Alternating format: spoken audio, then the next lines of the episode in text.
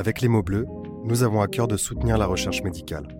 C'est pourquoi nous nous sommes associés avec Compare Dépression, une plateforme de recherche publique collaborative. Si vous vivez ou avez vécu une dépression, nous vous invitons à vous inscrire sur compare.aphp.fr pour faire avancer la recherche. Retrouvez le lien dans la description de cet épisode. Merci.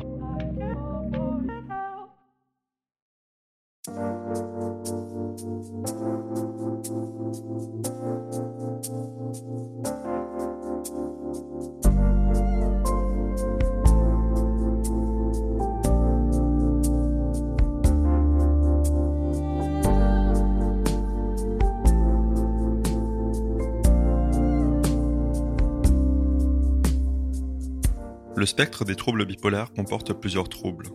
Avec Thomas, nous avions déjà évoqué le trouble bipolaire de type 2, qui se différencie du type 1 par une sévérité moindre et l'absence de caractéristiques psychotiques. Un troisième trouble, moins connu mais plus fréquent, est la cyclothymie. Elle se manifeste par la survenue de périodes d'humeur tantôt déprimées, tantôt augmentées, mais dont l'intensité ne suffit pas pour être cliniquement qualifiée d'épisode dépressif majeur ou d'épisode hypomaniaque. Une anxiété forte est souvent présente, aux côtés de l'abus de substances telles que l'alcool ou certains médicaments.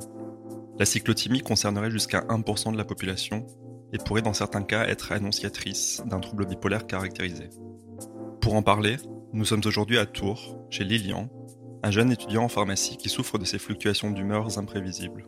Il nous parle des conséquences de son trouble, de sa prise en charge et du caractère polymorphe des symptômes de la cyclothymie.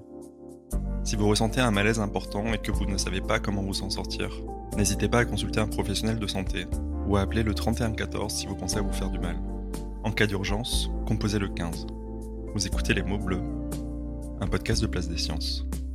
Bonne écoute.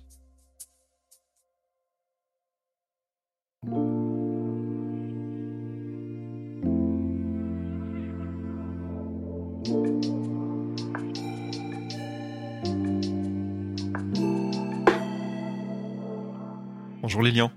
Bonjour Mickaël. Merci de t'être proposé pour participer à cette émission. Donc on est aujourd'hui euh, à Tours, chez toi. Tu souffres principalement de ce qu'on appelle une cyclothymie.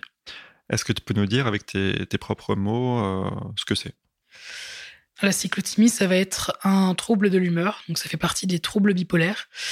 Et ça va se caractériser par des euh, fluctuations d'humeur donc qui vont être irrégulières et, euh, et de fréquence indéterminée. Donc euh, il va pas y avoir vraiment de schéma euh, précis, ça va être très aléatoire. Donc, euh, donc voilà. Et si tu devais associer euh, un mot ou une image à la cyclothymie, ce serait quoi? Euh, moi, j'y associe un renard, parce que c'est assez fourbe, un renard. Et la cyclothymie aussi, parce que ça, ça peut arriver n'importe quand, donc on ne s'y attend pas forcément. Et ces troubles, ils sont débutés euh, quand tu avais quel âge?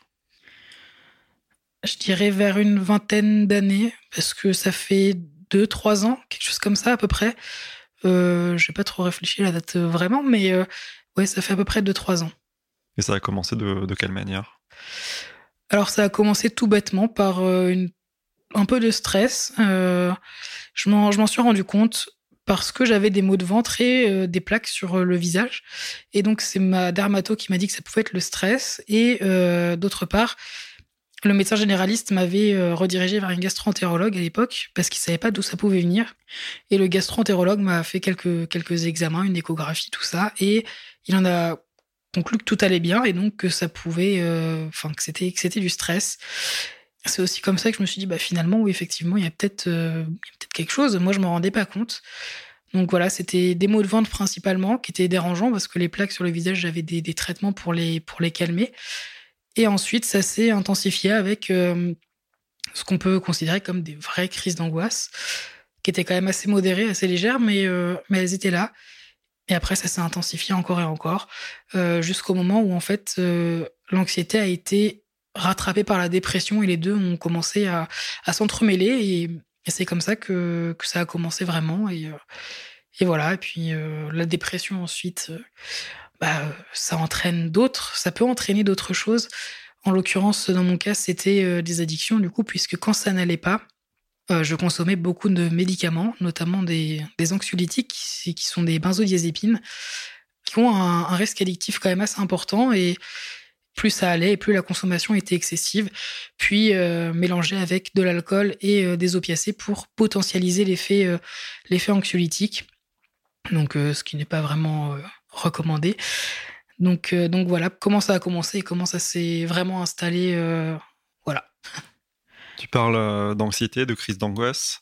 Est-ce que tu peux nous dire un peu comment ça se manifestait chez toi cette, cette anxiété? Alors, euh, moi, ça a commencé quasiment toujours avec des, des maux de ventre, tout bête.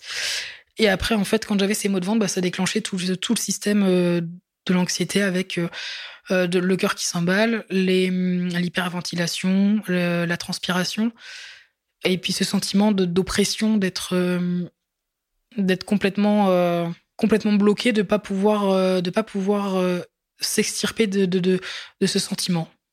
À ce moment-là, au début de tes troubles, est-ce que tu avais euh, quelque chose qui te permettait d'aller mieux quand tu faisais des, crises d'angoisse? Pas vraiment. Au départ, c'était c'était juste des crises comme ça, et donc je me disais bon bah c'est pas pas grand chose, ça, ça va passer tout seul.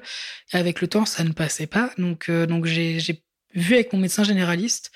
Donc on a, il a d'abord essayé les, les, traitements euh, à base de, phytothérapie, donc qui n'ont eu sur moi aucun effet. Et ensuite, il est passé à l'atarax ou l'hydroxysine. Donc, c'est aussi un anxiolytique un peu, un peu moins fort que les benzodiazépines. Et donc, euh, ça a marché quelques jours, pas plus.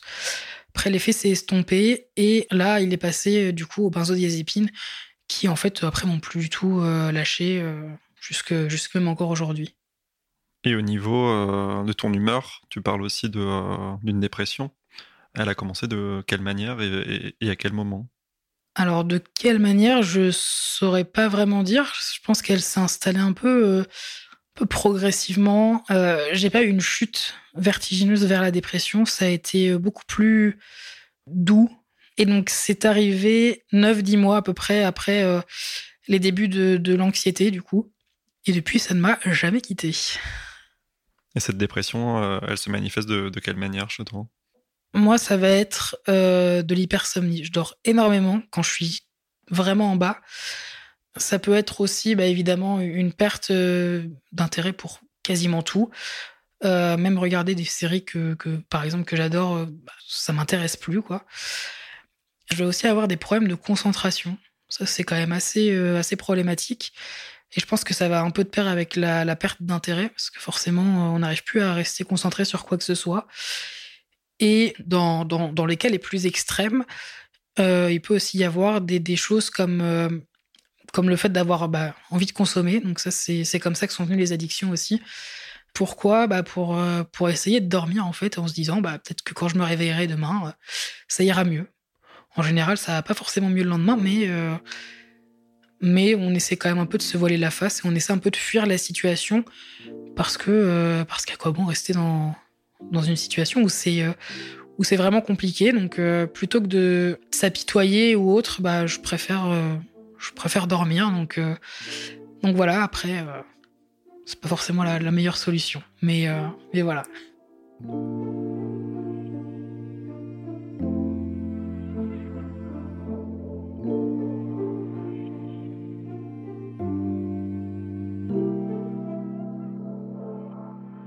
Donc tu nous dis que euh, c'est aussi une période dans laquelle euh, tu as commencé à consommer des substances.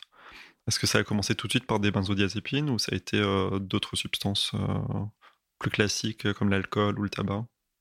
Non, moi ça a vraiment été par les benzodiazépines parce que j'en avais déjà de, prescrites, donc c'était déjà à ma portée. Et bah, du coup j'ai augmenté les doses par moi-même. Et j'ai consommé aussi d'autres benzodiazépines, parce qu'il y a plusieurs médicaments, plusieurs molécules dans cette classe de médicaments. Et donc, j'ai commencé à les associer les unes euh, avec les autres en, espérant voir euh, un effet, euh, un effet plus, plus important. Vu que ça n'a pas eu l'effet que j'attendais, c'est comme ça que je me suis dit, puisque ça suffit pas, je vais essayer de l'associer avec des choses comme l'alcool ou les opiacés, qui vont être des médicaments, comme j'ai dit tout à l'heure, qui potentialisent l'effet, donc qui, qui augmentent, augmentent les effets. Ce que je cherchais à atteindre, c'était le sommeil, enfin vraiment principalement une espèce de sérénité finalement. Bon, ça n'avait pas vraiment un effet euh, incroyable, mais tout ce qui est euh, dépression, anxiété, ça restait là malgré tout, malgré les consommations. la consommation me permettait pas de me séparer de cette anxiété, de cette dépression, bah, j'avais quand même un sentiment de d'apaisement. C'est un peu particulier, malgré le fait que bah, je me sente pas forcément mieux. Et au-delà de, du traitement euh, anxiolytique que tu as eu et que tu as toujours, euh, tu as eu quoi comme autre euh, prise en charge? La prise en charge que j'ai eue tout de suite après les anxiolytiques, ça a été donc de, de voir un psychologue. Donc j'ai pu en voir un grâce au CMP parce que j'avais pas forcément les moyens d'en voir un en cabinet. Donc je pense quand même que ça m'a apporté pas mal de choses de pouvoir discuter avec quelqu'un. Après, je suis pas sûre avec le recul que euh, que voilà que c'était forcément le bon psychologue avec la bonne euh, la bonne approche, mais euh, mais je pense quand même que ça m'a fait du bien. Et là, c'est vrai que j'aimerais bien justement retrouver cette cette partie de la thérapie que je n'ai plus actuellement. Ça me manque en fait de de pouvoir m'exprimer, enfin d'exprimer ce que je ressens et de pouvoir discuter avec avec une personne qui puisse m'aider donc ça, c'était la, première prise en charge que tu as eue euh, de ce type. Et comment est-ce que euh, le déclic t'est venu d'aller consulter? Qu'est-ce qui a fait que euh, un jour tu t'es dit maintenant il faut que je vois quelqu'un. Ce, qui a, ce qui a fait que j'ai pris la décision de, consulter, c'était que je savais très bien qu'à long terme ce serait pas possible. Parce qu'il y avait peu de chances que, que, ça aille mieux à long terme si, si je prenais pas de décision.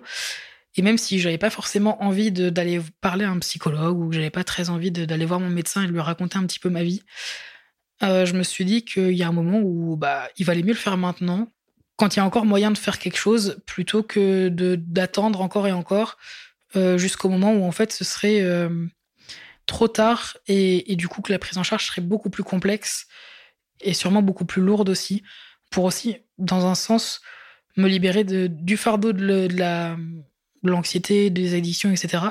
Et du fardeau de me dire, euh, bah, dans quelques années, ça se trouve, je vais être encore pire et, et je devrais aller consulter et ce sera bien pire. Est-ce que la démarche en, elle-même a été compliquée de trouver un, professionnel? Parce que c'est souvent le, le cas, tu as mentionné le, le, cas des CMP, euh, on sait que l'attente peut être assez longue, le professionnel n'est pas forcément celui qui convient dès le départ. Comment ça s'est passé? Mon premier interlocuteur, évidemment, ça a été mon médecin généraliste, avec qui pour le coup j'ai une très bonne relation thérapeutique, donc ça a été euh, assez facile, et qui lui m'a dit euh, de consulter un, psychologue. Et euh, quand la prise en charge médicamenteuse au niveau dépression, etc., était, était un peu plus complexe, il a su en fait me dire il faut que vous voyez un psychiatre, c'est plus dans mes compétences. Moi, je suis toujours là s'il y a besoin, mais le mieux c'est de voir un spécialiste. À ce moment-là, j'ai contacté le CMP donc de, de mon secteur et euh, donc j'ai pu voir un psychologue assez rapidement. Et ensuite j'ai fait une demande de psychiatre. Alors à ce moment-là, ça allait pas du tout. Et quand on m'a dit euh, qu'il y avait, euh, je crois que c'était un mois d'attente, bah, ça m'a paru une éternité. et pourtant un mois d'attente, c'est pas très long pour un CMP. Au contraire. Donc j'ai eu la chance quand même, en attendant de voir le psychiatre, d'avoir le psychologue pour, pour pouvoir essayer de faire des, choses tant bien que mal. Et, à côté de ça, j'avais encore euh, mon traitement qui était là aussi euh, au, niveau, euh, au niveau purement médical pour, on va dire, atténuer un peu les, choses. Puis ensuite, j'ai pu voir mon, psychiatre, qui a été mon psychiatre de suivi du coup pendant 9-10 mois aussi, à peu près au moment où la dépression a, commencé jusqu'à mon hospitalisation. Et donc, avec le psychiatre, ça s'est aussi bien passé. En tout cas, au départ, tout me semblait très bien. On avait une, bonne relation thérapeutique. Mais c'est avec le temps, en fait, où je me suis rendu compte que euh, malgré mes consommations excessives de certaines substances, ou, euh, ou, ma dépression finalement qui, n'évoluait pas en, en, bien, il prenait aucune, autre initiative. Et donc je me suis dit que voilà, c'était peut-être plus ce psychiatre qu'il me fallait, peut-être qu'il fallait que j'en change, qui m'avait, bien aidé pendant ce temps-là, mais que, euh, mais que peut-être c'était pas suffisant. Et c'est aussi ce que je me suis dit pour le psychologue, parce que euh, avec le recul, voilà, je, sais qu'il m'a bien aidé, mais j'ai pas l'impression d'avoir d'avoir fait un travail qui m'ait permis d'avancer. Donc euh, et, et, donc c'est ce que j'ai pu faire après mon hospitalisation. Et donc je suis allée au, au service de santé universitaire où je savais qu'il y avait aussi des psychiatres qui consultaient. Et donc j'ai été reçue bah, la semaine dernière par la psychiatre qui a été très, très à l'écoute. Dans les, dans, les, dans les services de santé universitaires, le problème, c'est que euh, c'est pas fait pour du suivi. Donc, euh, c'est vraiment fait pour, euh, pour de la réorientation, enfin, de l'orientation plutôt vers, vers un, professionnel adéquat. Donc, donc là, je suis encore en recherche de psychiatre et de psychologue. Et quand tu as commencé à consulter le psychologue au CMP, ta, ta demande euh, première, c'était quoi? Tu, voulais. Euh, c'était quoi la souffrance principale dont tu voulais te, te délester? C'était principalement pour l'anxiété, pour essayer de. Je sais pas, peut-être mettre des mots ou, essayer de trouver des solutions. Euh, des solutions autres que, que, les anxiolytiques. Et en fait, après ça, on a commencé à parler un petit peu de ma vie, etc. Et en fait, ce qui est ressorti, et et qui peut être un, effectivement un lien avec euh, l'anxiété, c'est euh, cette, euh, cette envie de tout contrôler, d'être dans le contrôle absolument pour tout, qu'il n'y ait pas de place pour le hasard, qu'il n'y ait pas de choses qui puissent venir, venir s'intercaler ou autre. La peur aussi de l'échec, que je ne considère pas comme envisageable. Pourtant, en ce moment, Dieu sait que je suis dedans.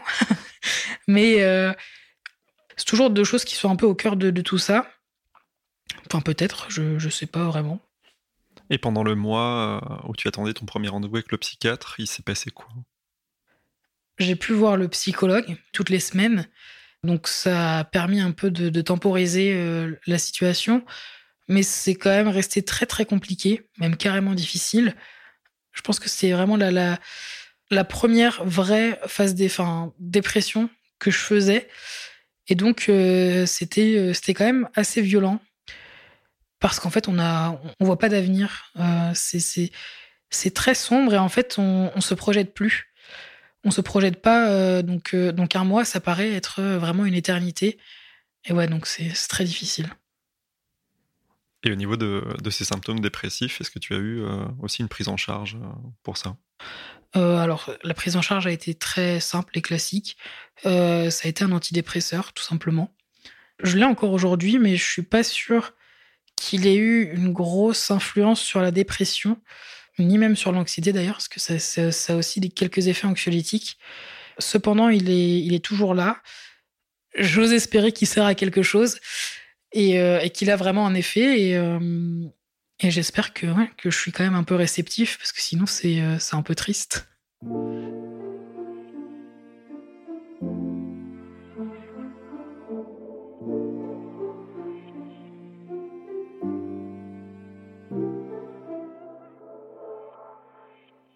Donc à ce moment-là, pendant les premiers mois de, ta prise en charge, il n'était pas encore question de cyclothymie.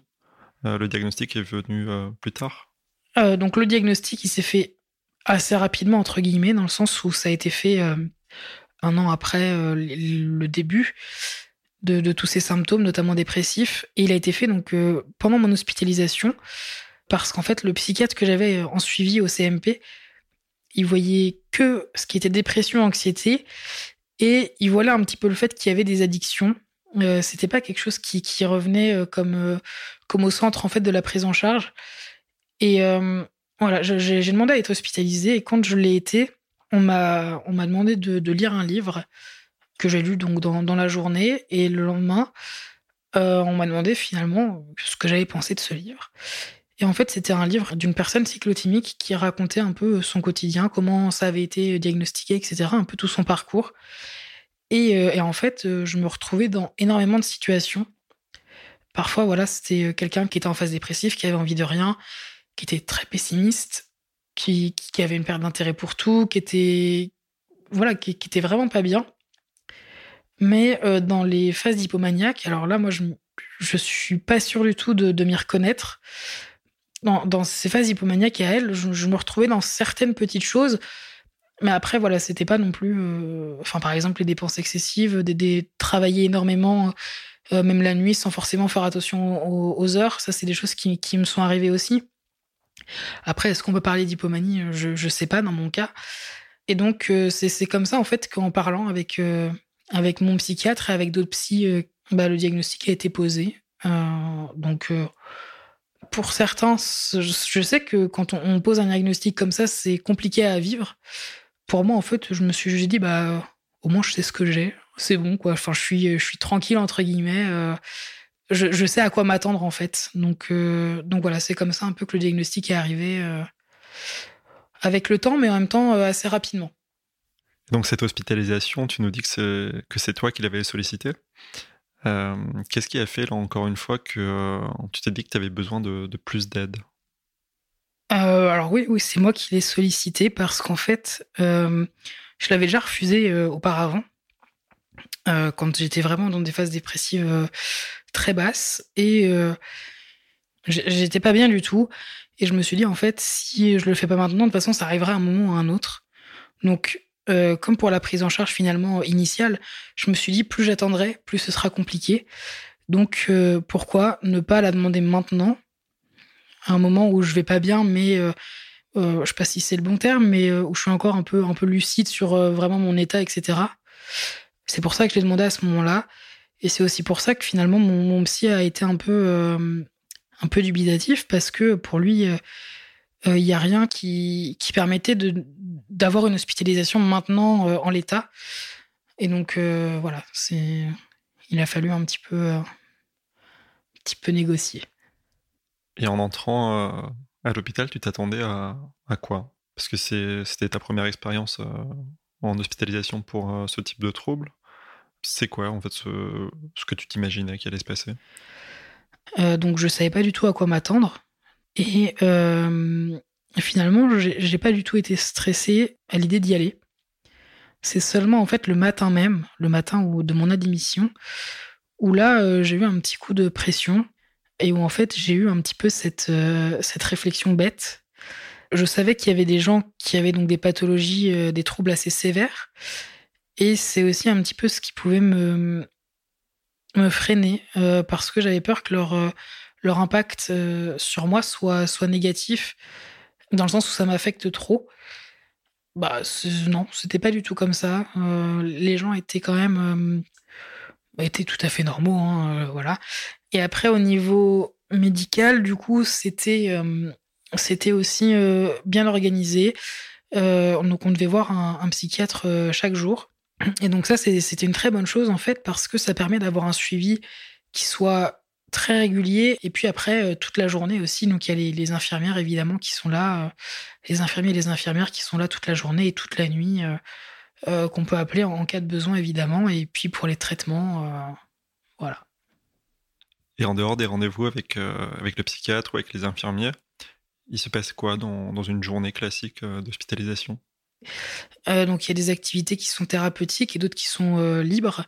Donc les activités thérapeutiques doivent être prescrites par un, par un médecin. Pendant ces activités, on peut faire du sport, on peut faire... il y avait de la poésie, il y avait de l'écriture, il y avait de la peinture, il y avait de la sculpture, un certain panel d'activités. Donc il y en a quand même un, un peu pour tout le monde, euh, ou alors il faut être un peu difficile. Au niveau thérapeutique, il y avait des, choses euh, pour, par exemple, aider euh, à la détente ou, des choses comme ça. Avec, il y avait de la sophrologie, il y avait, il y avait aussi de l'ergothérapie pour les personnes qui en avaient besoin. Je pense que c'était, bah, que c'était suffisant. Enfin après, à mon point de vue. Tu y es resté combien de temps à la clinique? J'y suis resté deux mois et demi. C'était deux mois et demi parce que euh, c'est quelque chose qui était convenu euh, au départ comme ça ou c'est un, délai qui, euh, qui a été décidé ensuite? Alors en fait, quand je suis arrivée à la clinique, il n'y avait pas de délai, il n'y avait pas de, temps. Quand, quand on est prêt à ressortir, et eh ben on ressort. Donc non, il n'y avait vraiment pas de, temps prévu à la base. Et pendant ces deux mois et demi, ton, ton état a évolué comment? Est-ce que tu t'es senti progressivement mieux? Est-ce qu'il y a eu à un moment, un changement euh, assez brutal euh, Ou est-ce que ça a stagné euh, Qu'est-ce qui s'est passé finalement sur le plan de, ton état psychologique? Alors ça a beaucoup, beaucoup évolué, beaucoup varié. donc quand je suis arrivée, donc c'était un petit peu le moment où voilà, on, connaît personne, on est un peu au milieu de tout le monde et on sait pas comment ça fonctionne, donc c'est un peu compliqué. Donc c'est vrai que moi au début j'ai eu un peu tendance à, m'isoler, comme beaucoup finalement. On, s'isole dans sa chambre et, on attend un peu que le temps passe. À table, on est avec des gens différents, donc ça nous oblige un peu à parler avec d'autres personnes. Et au fil du temps, même avec les activités, etc., on finit par, euh, par discuter avec d'autres d'autres gens. Donc, euh, donc après, mon état a évolué. Euh, sinon, donc au niveau de l'humeur, ça a été un peu peu les montagnes russes. Par moments, ça allait bien, par moments, ça allait moins bien. Enfin, ça m'a aussi permis de faire mon, sevrage des, des, benzodiazépines. Ça, ça a été un petit peu, euh, un petit peu chaotique. Parce que je l'ai fait un petit peu euh, à ma sauce, sans trop respecter euh, ce qu'on avait convenu avec le psychiatre. Et, et du coup, ça m'a, ça m'a valu un, un, petit syndrome de sevrage sympathique. Et puis après, le fait voilà, de, de, ne plus rien avoir à consommer dans ma chambre, dans un sens, ça m'a aussi un peu poussé quand j'allais pas bien, bah, j'avais pas d'autre choix que de prendre sur moi et que de voilà que de de faire avec euh, avec ce qu'on a. Et donc ça, ça peut aussi être un peu compliqué. Et moi, c'est vrai que quand ça allait pas bien, j'avais quand même des tendances à avoir envie de consommer. Et vu que j'avais rien, euh, bah, prendre sur moi, c'était un peu trop me demander à ce moment-là. Donc, euh, ce que je faisais, c'est que j'avais toujours des, petites choses à manger dans ma chambre, des gâteaux, des, des, sucreries, enfin des, des, petites, euh, des petites choses comme ça. J'en mangeais beaucoup d'un coup pour essayer en fait de, de, combler un petit peu ce, ce manque de, consommation. Une fois qu'on a ingurgité tout ça, et eh ben, euh, on culpabilise et on se dit que c'est euh, ridicule d'avoir fait ça. Et donc, quand c'est comme ça, eh ben moi, ce que je me dis, c'est bah, puisque j'ai fait ça, maintenant, il faut revenir en arrière. Et le seul moyen de revenir en arrière dans ces cas-là, qui n'est pas le meilleur moyen d'ailleurs, c'est de se faire vomir. Donc, euh, je dirais pas que ça a été une phase compliquée parce que pour moi, c'était euh, c'était vraiment sporadique. C'était pas quelque chose qui se répétait. on n'entrait pas dans, le, dans les TCA, dans les troubles du comportement alimentaire. Euh, par contre, j'en avais quand même parlé à mon psychiatre, évidemment. Et, et après, évidemment, ça s'est atténué avec le temps. Et, maintenant, bah voilà, j'ai plus besoin de, de consommer ou autre tant qu'il n'y a pas d'anxiété derrière, j'ai pas besoin, j'ai pas de d'envie de consommer. Sinon, ça s'est voilà, bien passé. Il y, a, eu des fluctuations d'humeur, mais ça, bah ça c'est un peu normal aussi. Hein. Et puis quand je suis sortie, j'étais quand même dans un meilleur état d'esprit. Euh, j'étais un peu plus, euh, un peu plus combatif. Euh, j'avais un peu plus de d'envie d'aller de l'avant finalement. Même si, bon, on va pas se cacher que c'est vite passé, cet, état d'esprit. Deux, trois jours après, ça y est, j'étais retombée dans mes travers, quand même bien plus modéré. Euh, déjà, il n'y a pas de consommation de substances, que ce soit des benzos ou de l'alcool opiacé.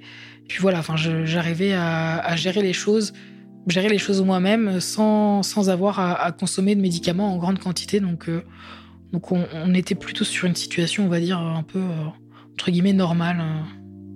Voilà.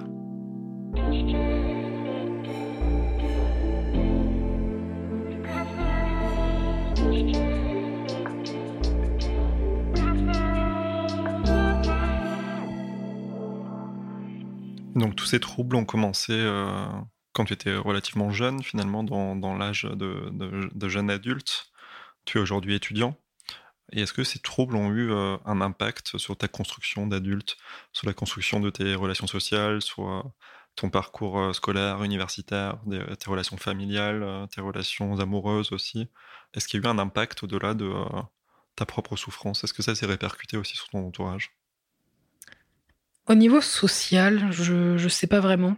Je pense que ça a eu une petite incidence, mais Enfin, je vois pas un, changement euh, quelconque. Après, euh, c'est vrai que euh, les gens, quand, quand, je leur ai dit, en fait, je leur ai un peu balancé un peu tout le. une espèce de petit, de petit récap, quoi. et du coup, forcément, ça fait un peu beaucoup à, recevoir quand on s'y attend pas. Et, donc, oui, il y, a quand même des, amis qui m'ont dit, bah, je sais pas quoi te dire, en fait. moi, je, je suis un peu bouche bée, quoi, devant ce que tu me racontes. je, je sais pas comment te parler, comment te répondre et tout. Euh, il y a juste à leur répondre que bah voilà, en fait, je suis toujours pareil, que bah il y, a juste à me parler normalement. Après, au niveau familial, du coup, c'est un peu particulier. Enfin, c'est particulier, c'est un grand mot, mais quand je vais par exemple chez le médecin ou autre, euh, on me demande toujours euh, si ça va. Enfin, du coup, on, me pose beaucoup plus de questions par rapport à, ma santé. dès que je fais une prise de sang, dès que je fais le moindre petit examen ou autre, on me demande si c'est par rapport à ça, euh, si, si ça va, si c'est pas les médicaments, etc. Donc, euh, après, je pense que oui, il y a quand même une part d'inquiétude dans ma famille par rapport au fait que j'ai quand même euh, passé un certain nombre de nuits aux urgences pour des IMV et récemment une, un petit séjour en, réanimation. Donc, Donc oui, c'est sûr que pour mes, mes ma famille, c'est un peu compliqué parce que finalement, ils savent pas tellement à quoi s'attendre parce qu'ils se rendent bien compte que c'est enfin que c'est un peu aléatoire finalement et que que tout peut arriver n'importe quand. Bon, au niveau amoureux, c'est simple, hein, c'est, le néant, donc donc comme ça, ça règle ça règle pas mal les choses. Mais après, le problème, c'est que moi, je me laisse très très vite des choses et du coup, euh, j'ai un peu le sentiment, quand je passe beaucoup de temps avec une personne, que ce soit amical ou amoureux d'ailleurs, hein, peu importe, je m'en lasse très vite aussi parce que tout commence bien et en fait, petit à petit, bon, ça, ça fait partie du processus, mais petit à petit, on se rend compte des petits défauts, des petites manies, etc. de l'autre. Et, euh, et, du coup, ça me rend euh, complètement fou. Donc, donc ouais, c'est un peu. Enfin, j'ai tendance à me lasser, ou alors, faut qu'avec la personne, qu'on cohabite pas quoi. Donc, donc voilà. Et puis après au niveau scolaire, universitaire, je saurais pas trop vraiment dire. Je pense que ça a quand même eu un impact parce que depuis que j'ai ces problèmes d'anxiété et surtout de dépression, j'ai beaucoup de mal à travailler euh, à cause des, problèmes de concentration. Ça devient vraiment compliqué de travailler. Sauf que bah, du coup, j'ai quand même une masse de cours assez, euh, assez conséquente à apprendre. Et du coup, c'est vrai que c'est euh, une très grosse part d'incertitude et d'inquiétude parce que je me dis, si je peux pas faire ça, qu'est-ce que je vais faire? Je vois absolument rien d'autre qui puisse, qui puisse me convenir. Ou alors les, choses, les autres choses qui puissent me convenir vont être des choses où, aussi il faut faire des études. Donc c'est un peu compliqué. Et puis, il y a aussi ce problème des, absences. Avec les aménagements, j'ai droit à, à, quelques absences ponctuelles qui ne sont pas, voilà, qui ne sont pas préjudiciable. Les, cours, par exemple, où il y a des, des choses notées, euh, que ce soit des TD, des TP, ou même pour les partiels, si jamais on, ne peut pas être présent, euh, le problème, c'est que du coup, on passe directement au rattrapage. Donc, c'est la règle, hein, mais, euh, mais du coup, je trouve ça un petit peu, peu compliqué de se dire que déjà qu'on n'est pas sûr de soi et en plus, on nous prend une chance de plus. Donc euh, au lieu d'avoir deux chances, on n'en a plus qu'une. Euh, je trouve ça un petit peu, euh, compliqué et du coup bah ça met pas du tout en confiance. Mais sinon après, j'ai pas spécialement d'impact sur l'universitaire si ce n'est le fait de, de, travailler et de, d'apprendre ses cours. Aujourd'hui, sur, sur, tous ces plans de, de l'anxiété, de la dépression, de la consommation de substances, tu en es où? En ce qui concerne l'anxiété, elle s'est euh, très largement diminuée. Alors, elle est toujours présente, mais, euh, mais elle est relativement gérable selon les moments. Parce que j'étais quand même arrivé à un point où j'arrivais plus à sortir de chez moi. Euh, passer le pas de ma porte, c'était quand même très, très, très compliqué. Il m'était impossible de prendre un transport en commun. Alors qu'aujourd'hui, bah, je suis, enfin, je, prends les transports en commun et, et, ça me pose plus trop de problèmes. Alors, j'ai toujours des petits moments d'anxiété, des petits moments un petit peu plus compliqués, mais dans l'ensemble, c'est très gérable. Au niveau de la dépression, maintenant, c'est plus compliqué parce qu'elle est toujours là, euh, malgré, euh, malgré les traitements. C'est quand même assez persistant. Après, je, trouve quand même qu'elle est un peu atténuée. Il y a toujours des moments où ça redescend vraiment bas, mais dans l'ensemble, c'est assez atténué. Que mon humeur neutre, latente, c'est euh, la dépression, dans le sens où je suis toujours, bah, toujours un peu dans cette humeur-là, un peu, un peu dépressive, mais on s'y fait un petit peu avec le temps.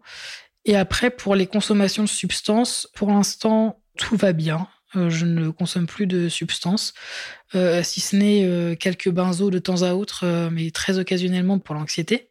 Je sais que l'alcool, j'en ai, j'en ai reconsommé donc avec des amis, dans un cadre festif, et, et j'ai pas été tentée d'en boire plus que, que de raison. Et puis les opiacés, bon bah ça, je, j'en ai pas sous la main et, et j'en ai pas besoin, donc voilà, ça, ça, met un peu égal pour les opiacés. Donc euh, pour l'instant, oui, j'ai quand même une consommation qui est, euh, qui est bien claire. J'avais déjà euh, initié un contact avec le XAPA pour que je puisse les contacter et avoir un, un, suivi avec eux, avec un addictologue pour, pour ça. Et aujourd'hui, ta prise en charge, elle consiste en quoi?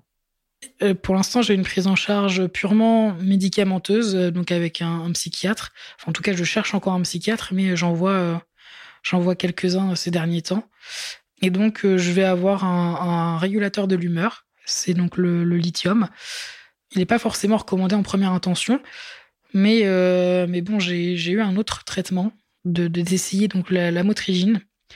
Euh, sauf que quelques jours après, enfin quelques semaines après, parce qu'on a augmenté un peu trop vite les, dosages, euh, j'ai fait une réaction cutanée et donc il a fallu, euh, fallu arrêter cette, cette molécule. Et donc à ce moment-là, mon, psychiatre m'a proposé deux molécules.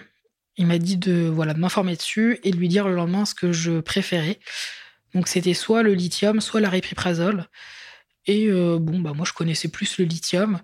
Je savais que c'était entre guillemets une valeur sûre dans le sens où euh, on le connaît depuis, depuis bien longtemps. Donc, euh, donc je suis partie là-dessus. En parallèle de ça, j'ai toujours l'antidépresseur, donc euh, les citalopram, et puis du propranolol pour, pour essayer de, justement de prévenir les angoisses, de l'alprazolam, donc une benzodiazépine, puis de la loxapine en, en cas d'extrême angoisse. Voilà.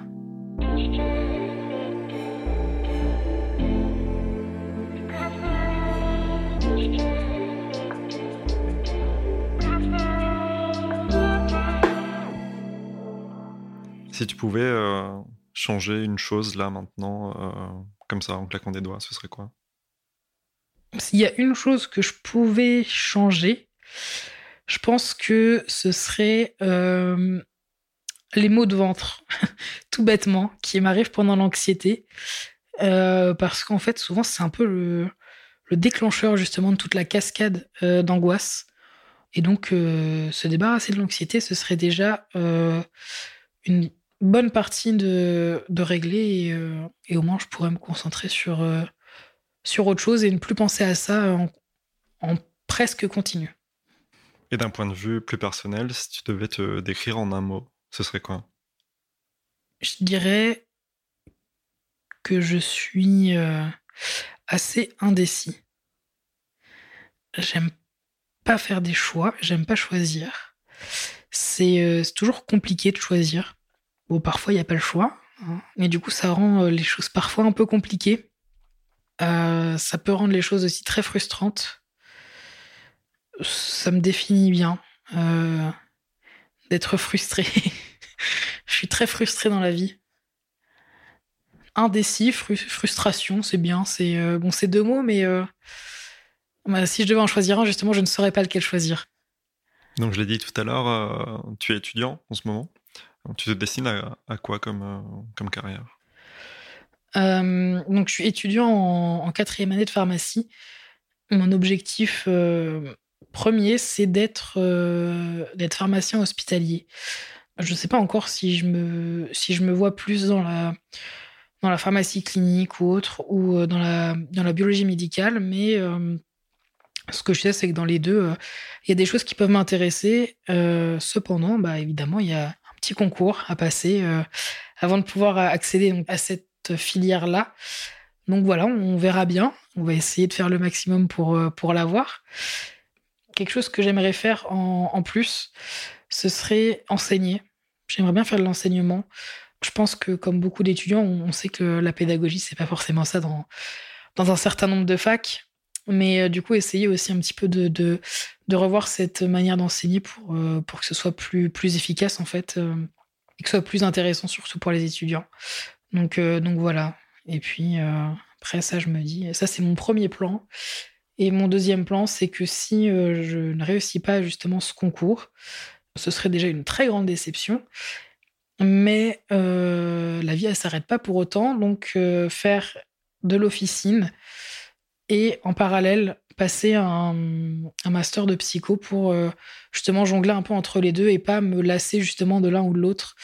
C'est pour ça que j'ai un peu besoin d'avoir plusieurs choses sur lesquelles me, me concentrer parce que sinon euh, je me lasse très vite. Donc euh, en ce moment j'essaie de, de, créer un, site internet justement autour de, de la cyclotimie. Donc il est en construction mais ça avance pas très vite. mais mais il est là et j'espère qu'il verra le jour euh, pas trop tard. Donc euh, voilà, ça me permet d'avoir euh, plusieurs activités avec des activités où ce sont les miennes et où j'ai pas besoin de me mettre la pression et il n'y a pas de délai. Et si c'est pas fait demain, bah, ce sera fait après-demain et c'est pas grave. Donc voilà. Est-ce que tu as un message à faire passer aujourd'hui?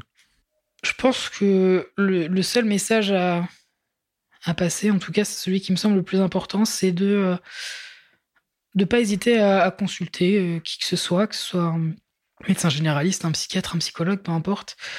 quand on a des, difficultés comme ça, psychologiques, psychiques, de quelque sorte qu'elles soient, hein, que ce soit de la détresse émotionnelle, que ce soit des addictions, que ce soit quoi que ce soit, je pense que l'important c'est de savoir consulter le plus vite possible pour, pour essayer d'éviter toutes les, les, complications un peu possibles voilà, où, la prise en charge deviendra beaucoup plus complexe et beaucoup plus contraignante aussi.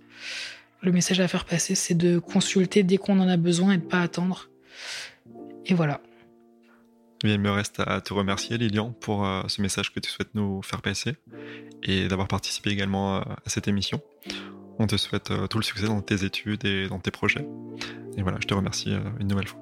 Eh bien, je te remercie à ton tour, Michael, d'être venu à Tours, de m'avoir permis de, passer donc ce message et de parler de la cyclothymie.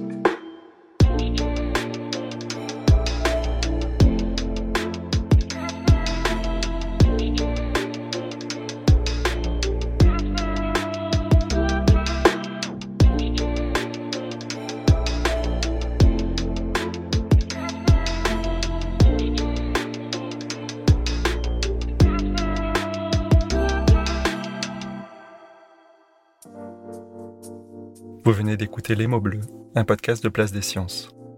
La musique a été composée par Alex Rocher, les illustrations sont de Manon Combe. Si vous souhaitez partager votre expérience avec nous, vous pouvez nous écrire à podcast.placedesciences.fr. Si cet épisode vous a plu, n'oubliez pas de vous abonner et de nous laisser des étoiles sur votre plateforme d'écoute préférée.